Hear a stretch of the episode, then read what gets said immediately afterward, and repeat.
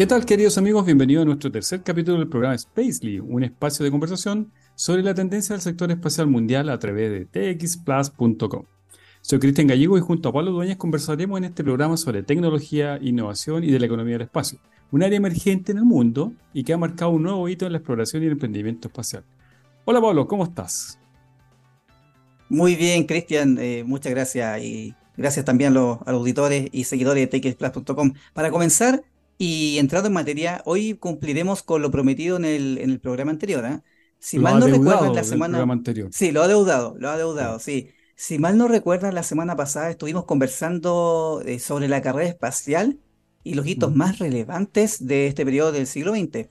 Pero fue precisamente sobre el nombre que le dan en los distintos países a los navegantes espaciales, donde quedamos con la tarea de averiguar esta designación de los valientes hombres y mujeres en las distintas partes del mundo.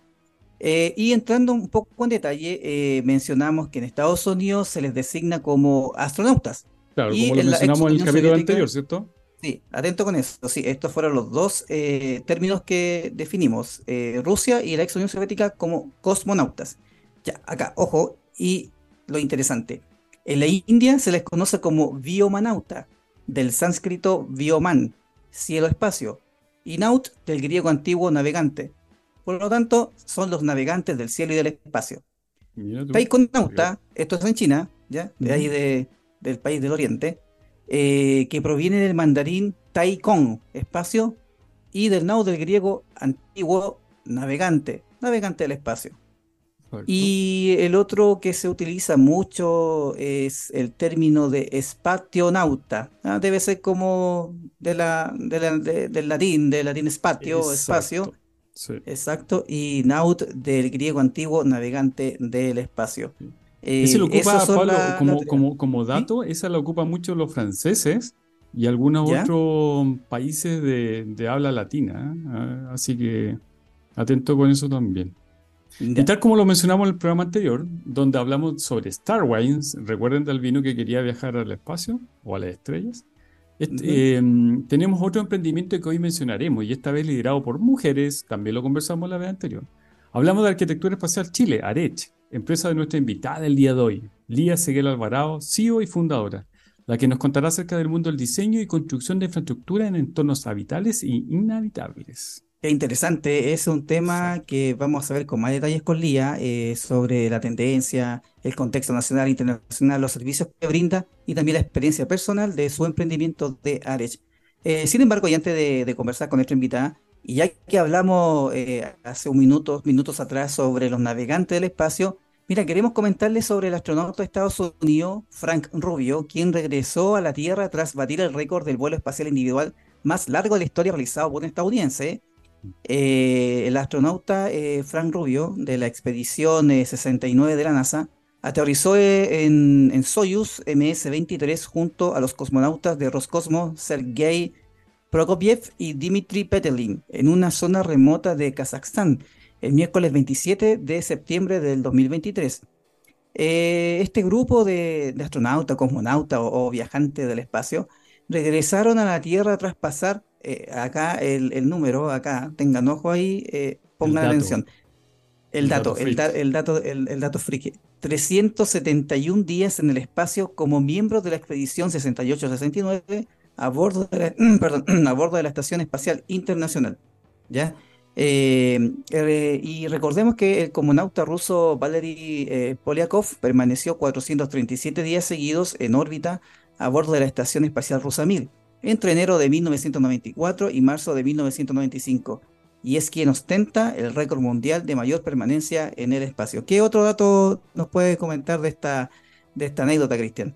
Mira, fíjate, fíjate que Rubio despegó en la fecha un poco del despegue para que tengamos el contexto general de, este, de esta hazaña, hazaña norteamericana, porque ya hablamos de que Polyakov eh, fue el que más tuvo tiempo dando vueltas en torno a la Tierra. ¿eh? Rubio pegó el 21 de septiembre del año 22, de del 2022, junto con los cosmonautas de Roscosmos, Sergei y Dimitri, en la Soyuz MS-22. De menos, mira, y acá este, este, es el dato interesante. ¿Por qué, por qué, quedó varado, ¿Por qué quedó varado él y sus acompañantes en el espacio?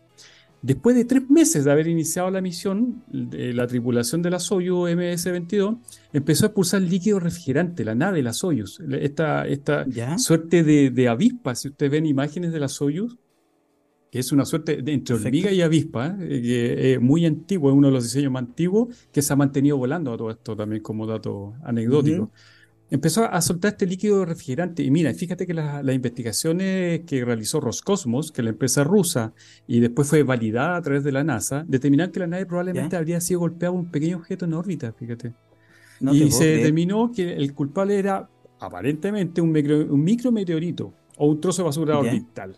Una amenaza que es sumamente creciente en, en entornos ingrávidos y que está en torno a la Tierra y que cada vez está más congestionada la órbita terrestre baja, fíjate, con todo lo que son los lanzamientos y, y las partes de satélite, hasta pintura, ojo, un gramo de pintura a las velocidades que viajan ¿Mm? en torno a los 27.000 kilómetros por hora, a una órbita baja puede perforar cualquier tipo de, material, por más que esté revestido por algún otro elemento. Sí, peligroso. Mm, creo que la Estación Espacial Internacional, si no me equivoco, después me corrigen, eh, mm. eh, después eh, creo que está a 200 kilómetros, me parece, de, altitud, Cristian, no, me acuerdo muy bien, pero creo que 400, kilómetros, sí, a, esa, altitud está volando la, la, estación. y, entre los 400 y 500 kilómetros de, altura eh, predominan ahí las órbitas bajas de los satélites de observación, los, satélites tipo CubeSat y otros experimentos que realiza la, academia, las empresas internacionales para eh, contar con un objeto o con un eh, aparato en el espacio y realizar eh, tomas de imágenes u otro tipo de, experimentos. Entonces, también es un factor que puede contribuir a estos accidentes o incidentes en el espacio. Exacto. qué, interesante, qué interesante. Podríamos tocar este tema más adelante, porque hay ahí todo un, tema en torno a lo que es la, polución espacial y todo esto de brights que existen en el espacio y que están dando mucho que hablar. Incluso hay hay empresas que, se, que están diseñando elementos para ver la forma de, de, tirar, digamos, si lo podemos decir así, reingresar a la Tierra todas esas partículas. Hay, hay unas empresas por ahí británicas que están trabajando en torno a eso.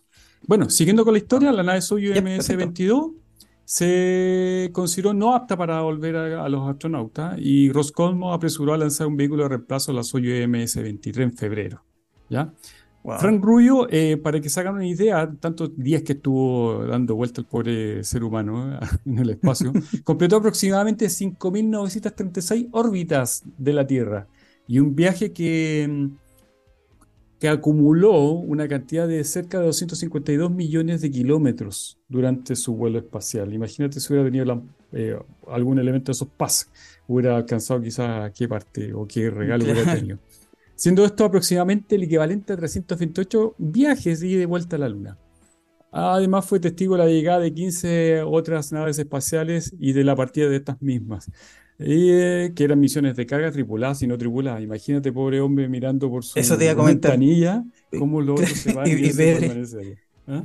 Claro, ¿no? Y, la, y el transporte de logística, carga, eh, cargas que ahí también llevan elementos de, para la, la, tripulación y, la, de, la, digamos, de la, del contexto del entorno espacial que vivió él. Así que hay un tema psicológico que también eso, también lo vamos a abordar más adelante, la psicología en el espacio. Tú te predeterminas a estar una cierta cantidad de tiempo en una misión espacial y que de un momento a otro eh, por incidentes te llega la, a la nueva misión o la nueva orden de permanecer más tiempo. Entonces hay un factor psicológico muy gravitante, muy importante, que para eso también los astronautas se preparan, o los cosmonautas, o los espacionautas. Mira, lo otro que quiero compartir también de durante la misión Record, la misión Record Rubio dedicó también a esas horas para actividades científicas, eh, realizando tareas eh, de, que iban desde investigaciones sobre la salud humana a investigaciones con plantas, y un estudio eh, que efectuó y evaluó es sobre el manejo de múltiples robots autónomos desde el espacio y los retos que podrían plantear el hacer funcionar remotamente a robots en órbita desde la Tierra. Estuvo ocupado el hombre. Eh, sí, tú aprovechó su tiempo en investigación y en exploraciones de también de análisis de experimentos. Eh, y fíjate, mira, también cultivó tomates espaciales para poner a prueba técnicas de crecimiento hidropónico a base de agua o aeropónico a base de aire, en lugar de tierra u otros medios de crecimiento tradicionales con el fin de ayudar a identificar formas de producir cultivos a mayor escala para futuras misiones espaciales. Aquí lo que hace un poquito un vínculo con la película de, Rescate a Marte, que ¿te ah, acuerdas que cultivó papas? El marciano, el marciano, claro. Hizo lo mismo, pero en la Estación Espacial ah. Internacional, pero cultivando tomates. interesante. Y, déjame tocar un último puntito. Si ustedes se dan cuenta, eh, pese que la, es la Estación Internacional Espacial y que es un astronauta, o sea, digamos un, astronauta norteamericano, como las empresas tanto rusas que tienen políticamente roces con Estados Unidos y lo demás, cómo trabajan en conjunto. Una de las cosas que asombra lo que es el tema del espacio es la unión de la humanidad. Así que aquí vemos claramente un trabajo eh, mancomunado entre la industria espacial rusa y norteamericana. Ya, y eso nada más, Pablo, no quería agregar más cosas. No, no, no. Y eso es lo que sale de la película, volviendo al tema de la película, es lo que sucede. Converge la ayuda internacional para rescatar o para traer de vuelta a la Tierra a, los astronautas. Bueno, después de esta noticia, eh, como siempre, los vamos a invitar a disfrutar de la buena música.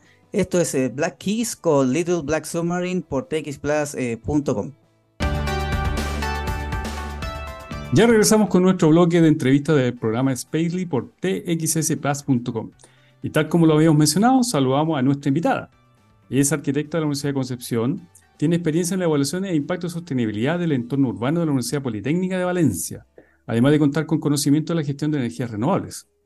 Y ser además sido fundadora del emprendimiento nacional Arquitectura Espacial de Chile ARECH.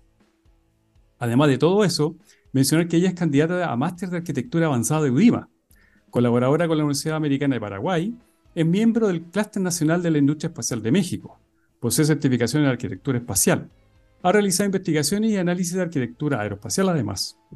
Es colaboradora del Institute of Electrical and Electronic Engineers de la Universidad Nacional de San Marcos de Perú.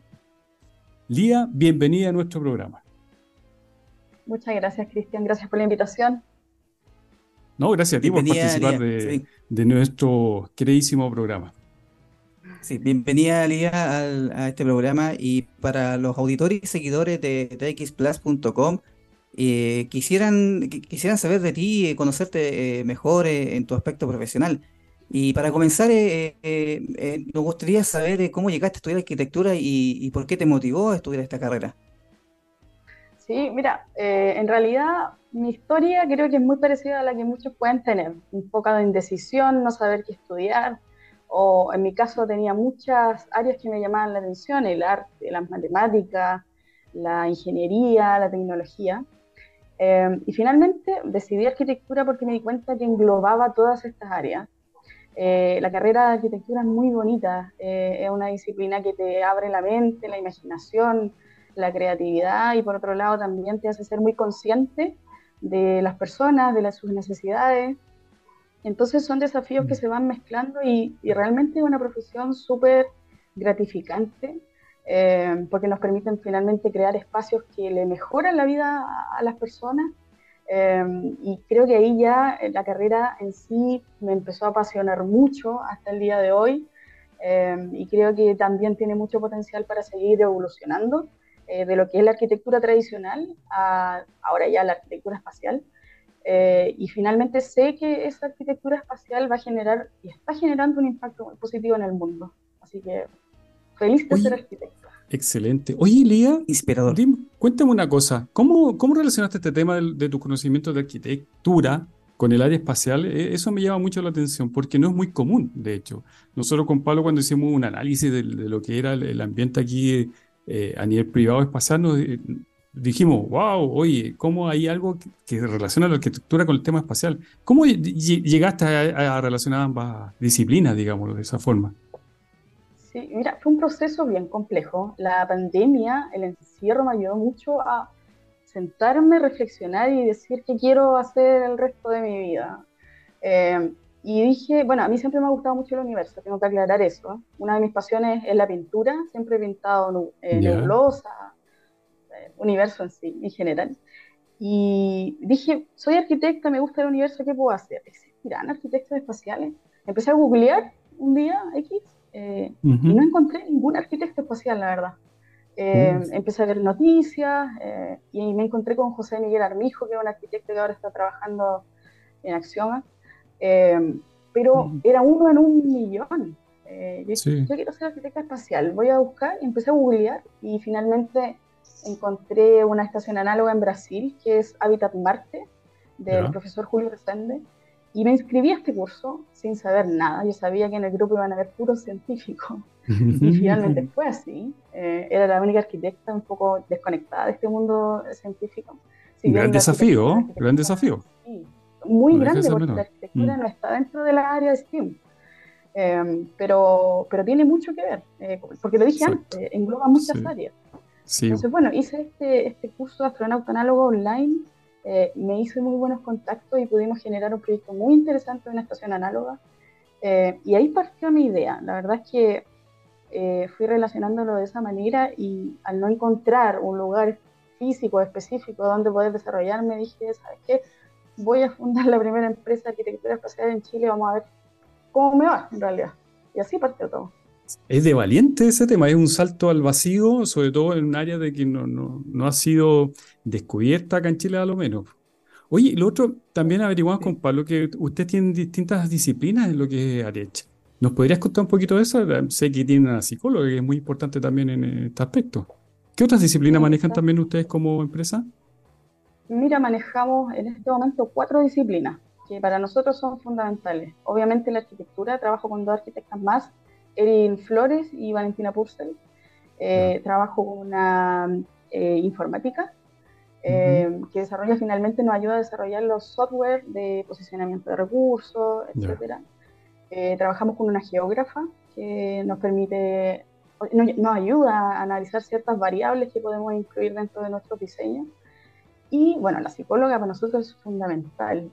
igual es algo muy nuevo, pero tenemos que pensar que, las personas en el espacio, en estas situaciones tan extremas y en ambientes hostiles, necesitan un entrenamiento. Entonces, la psicóloga se está especializando en este momento en la psicología extrema, en la psicología para catástrofes, que no solamente son pensando en temas espaciales, sino cómo ayudar a las personas en este momento en catástrofes específicas, terremotos, ahora estamos viendo mm. una guerra. Eh, Exacto, terrible, terrible. lo, Podemos, lo podemos, digamos, relacionar. Sí.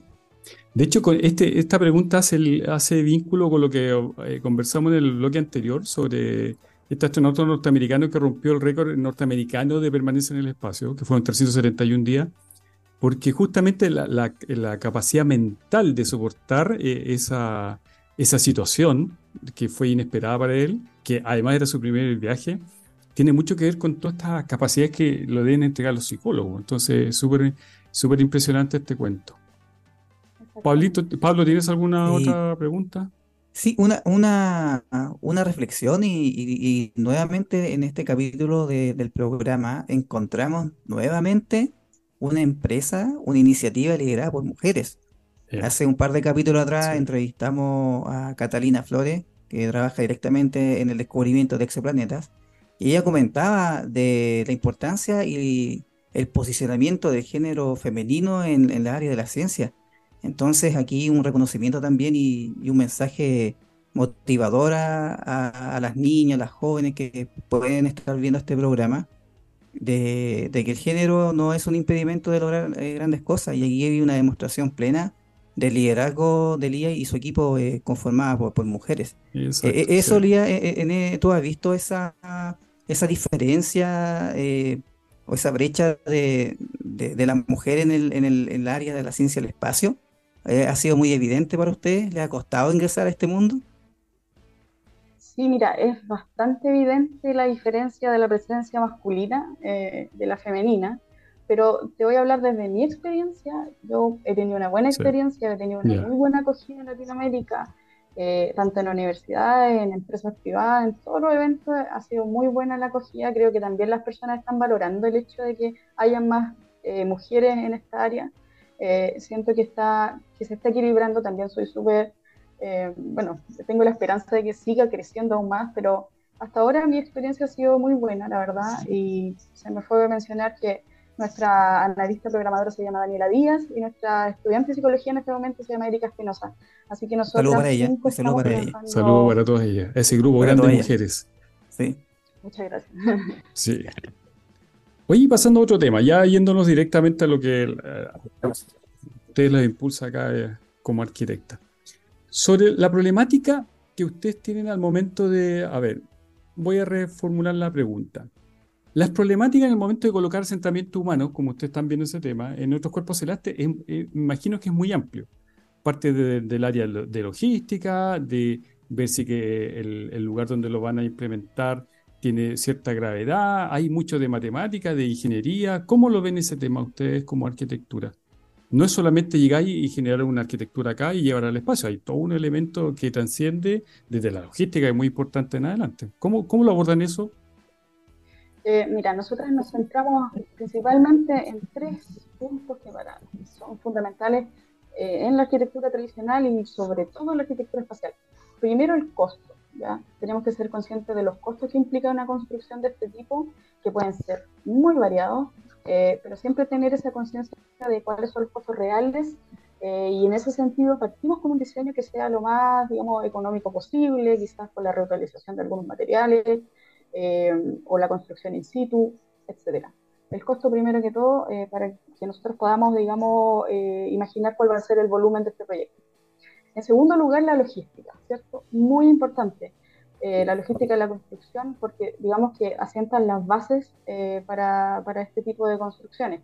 Por lo tanto, es necesario coordinar cosas como el transporte de los materiales, los equipos, la construcción de las estructuras y nosotros principalmente nos estamos centrando en el desarrollo de un software que podría, digamos, solucionar este tema logístico, que es un, es un software de geolocalización de recursos, se llama Vortic. Y bueno, este, este, este proyecto se ganó el Corfo hace muy poquito, el Corfo Semilla liderado por mujeres. Y vamos a desarrollar esto en base a, muchas gracias, en base a, a variables eh, geográficas, climáticas, que finalmente nos van a ayudar a, posicionar la cantidad de recursos que nosotros queramos. Recursos me refiero en este caso específico a viviendas, a habitáculos. Así que esos son los tres puntos que nosotros consideramos como esenciales, los primeros. Ya de ahí eh, el tema de seguridad es muy importante. Primero, en la relación con el entorno, en donde nosotros estamos posicionando estas estructuras. ¿ya? Eh, como sabemos, los cuerpos celestes tienen diferentes eh, climas, diferentes recursos disponibles eh, y diferentes condiciones. La luna. Generalmente son otros mundos. ¿Cómo? es muy lógico. Es otro mundo, gravedad distinta, hay rayos cósmicos, no tienen humedad. Lo que es mecánica solo me imagino que es súper complejo también. Complejísimo, entonces la, mecánica del suelo, digamos que, en este momento igual es, complejo de realizar. O sea, mm. Mm, hay muchos componentes del suelo que hasta ahora desconocemos. Eh, en la Tierra ya nosotros tenemos un mayor manejo, pero para, digamos, empezar a suplir esa, esos desconocimientos en, información, por lo mismo estamos probando ciertos prototipos en la Tierra en escenarios extremos, que podrían, digamos, llegar a simular un poquito lo que podría ser, eh, el, digamos, Marte o la Luna. Oye, regular. Sí. Oye, Cristian, eh, ahí quiero, quiero hacer una, una, pregunta cerrada, Ali, ya, eh, porque dentro de... yo soy muy bueno a preguntar y no te dejo hablar, por eso te cedo la palabra, absolutamente. No, está bien, está bien, es parte de la dinámica del programa, sí, se entiende. Eh, a lo que voy yo es, la, es una pregunta cerrada, Alía. Eh, todo el conocimiento de la tecnología de Arech y de su equipo, ¿es posible implementar el diseño de infraestructura enfocándolo al área de la minería u otro área, eh, de otras áreas de negocios, eh, porque eh, si viene este, este servicio por un tema de, desconocimiento de la industria, no, no, es muy promocionado, pero se podría aplicar, ponte, tú, en la, industria de la minería. Sí, de todas maneras, de todas maneras. O sea, en, en, cuanto a la infraestructura dura, digamos, de lo que necesita la minería para desarrollarse como industria, y las infraestructuras aledañas que podrían ser los campamentos mineros, Ah, em, o todas las construcciones, digamos, provisorias quizás, por supuesto, y no solamente en la minería, en el transporte también podríamos utilizar mm. diseños espaciales, por ejemplo, nuevos tipos de aviones em, que sean más eficientes en el consumo de combustible, que tengan menor impacto ambiental, porque esa también es una de nuestras grandes preocupaciones, diseñar desde la sustentabilidad, desde la sostenibilidad, desde la escasez de recursos. Eh, podríamos quizás también llegar al, área de comunicaciones, eh, desarrollar, no sé, nuevos tipos de satélites. La arquitectura, como dije antes, eh, es un conglomerado de, de varias áreas que, finalmente sucumben ahí y, se pueden desarrollar en, mm. muchas, muchas varias áreas. Esto tiene aplicabilidad en todas las áreas de la industria a nivel nacional. Estamos, pues. Ahí sería un servicio súper importante que las industrias eh, podrían eh, integrar a Areche dentro de su estrategia de construcción y diseño de infraestructura en tierra. Así que ahí lo, le, entregamos la emisión al público que ve el programa para que comente de, esta, de estas novedades y los servicios potenciales que brinda Areche en la industria. Así que ahí les dejamos también la inquietud a, los auditores. Exacto. y lo otro que, olvidé, disculpa, Cristian, no, el, área turismo. El área mm. turismo también tiene un potencial gigante podemos hacer glamping eh, con temática marciana. Incluso estamos trabajando en un proyecto de un hotel marciano. A, bueno, estamos en la propuesta. Miren, qué entretenido. Esto es una primicia, pero estamos en la propuesta, en fase de propuesta, vamos a ver cómo sale, pero parques temáticos, eh, se pueden hacer muchas cosas, en realidad tiene muchísimo potencial. mira, yo quería hacer un alcance dentro de mis cosas que yo he hecho eh, durante mi vida. Estuve trabajando en una empresa que, le, que era contratista o subcontratista de, de Codelco en el norte, en, en específicamente. Y los lugares que teníamos nosotros de, acopio de, contenedores para la subsistencia nuestra eran muy ratones, disculpen la palabra, pero eran muy ratones. Entonces, era un, tema de, calor, de frío. Entonces, si tú potencialmente tomas esto, estos diseños que están diseñados, que la redundancia, para eh, lugares extremos, serían muy cómodos para el trabajador acá, sobre todo nosotros que somos un país minero y que somos el segundo a nivel mundial en lo que es esa, esa industria. Así que, pucha, ojalá que acá alguien esté escuchando por ahí y podamos hacer algo entretenido también con la industria minera. ¿ya? Y lo último, o no lo último para mí en realidad, el tema de proyecciones profesionales eh, y ustedes como empresa, aquí en Chile es muy complicado seguir explotando lo que es la arquitectura espacial, cómo lo ven, van a salir de Chile, van a ir a la región, Latinoamérica, a Europa.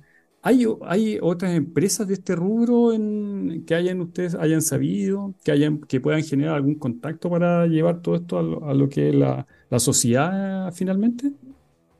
Mira, yo creo que, bueno, nuestras proyecciones son, por supuesto, eh, ampliarnos. Eh, por ahora en Latinoamérica nos importa mucho potenciar esta área eh, otra empresa de arquitectura espacial que se dedique netamente a la investigación, el desarrollo, el diseño, no hay en Chile y no hay en Latinoamérica. Somos la primera empresa, entonces somos pioneras en un área que literalmente no, no existe o no está completamente explotada. Eh, yo sé que hay muchos profesionales arquitectos que sí están interesados, pero no encuentran, como yo en algún momento, dónde poder desarrollar esta, este conocimiento. Nosotros estamos enfocados en este momento en posicionar lo que es la arquitectura espacial, que las personas se eduquen en cuanto a este tema, eh, porque si no conocen, escuchan las palabras y ya creen que esto es una locura, que es ah. imposible. Entonces, nuestra prioridad es primero la educación. Por eso participamos en ferias, hacemos workshops, hacemos cursos online, participamos en congresos, en charlas, en muchos países, en México, en Colombia, en Brasil, en Perú. Y ahora hace poquito, muy poquito, lanzamos el primer concurso de ideas eh, de arquitectura para la Luna. Y, fue tan impactante que fue declarado de interés científico y tecnológico espacial por la Agencia Espacial Paraguaya. ¿ya? Mm. Esto es en una alianza con la Universidad Americana de Paraguay. Entonces ahí sí te puedes dar cuenta que hay un interés muy grande en esto. ¿no? Eh, y también hemos, eh, tenemos eh, acuerdos de colaboración con varias empresas y bueno, las proyecciones finalmente, y yo creo que el gran desafío es poder encontrar financiamiento para poder desarrollar estos proyectos. Yo soy sincera, en Chile es complejo el panorama, porque como todos sabemos no hay agencia espacial y eso digamos que dificulta mucho este traspaso de, de dinero, financiamiento o, postulaciones a proyectos que quizás podrían tener una mayor envergadura. Em, por lo tanto, estamos apuntando, tenemos la esperanza de que finalmente se pueda construir algo más sólido en Chile, pero también estamos con mirada hacia el, hacia el exterior, la verdad. Ya, excelente. Sí, lamentablemente por un lado y mm. si les va bien en el extranjero, yo creo que les va a ir bien, escucha. Lamentablemente, pero hay un tirón de oreja para lo que es el ámbito público en cuanto a los financiamientos que básicamente lo que es la economía del espacio aquí no se están viendo muy, muy seguido. Mira, y hacer un alcance a lo que tú acabas de decir. El otro día nosotros contamos de Maipú y hablamos sobre la economía del espacio, la nueva economía del espacio y todo lo demás. Y les mencionamos lo que era el, ecosistema nacional. Y mencionamos que estaban ustedes como Areche. Y cuando dijimos, oye, no, si hay una empresa que es de arquitectura espacial y que están trabajando con la Universidad Americana de Paraguay en un tema de construcción y arquitectura lunar, y todos nos abren los ojos. Y además, cuando le sumamos el tema de que eran puras eh, mujeres que estaban en, ese, en esa empresa, fue como un, ¡Wow! No sé si tú te acuerdas, Pablo, de, ese minuto. Fue súper eh, entretenido. Sí, fue mm. súper emocionante, entretenido y se dieron cuenta de, que hay un vínculo de, emprendimientos espaciales nacionales que están eh, marcando hito en el extranjero y que Chile se desconoce. Y coincide justamente con la conmemoración de la Semana del Espacio, que eh, el fin es generar la instancia de emprendimiento espacial, que ya sabemos que sobre todo en el extranjero, en Europa, eh, en Estados Unidos y en otros países ya están eh, muchos años adelantados con, turismo espacial, con la arquitectura propiamente tal. Entonces, es también parte de, nuestra cultura eh, nacional que falta el conocimiento o existe este déficit de, saber con más detalle qué sucede con el ecosistema espacial nacional de, emprendedores como Arech.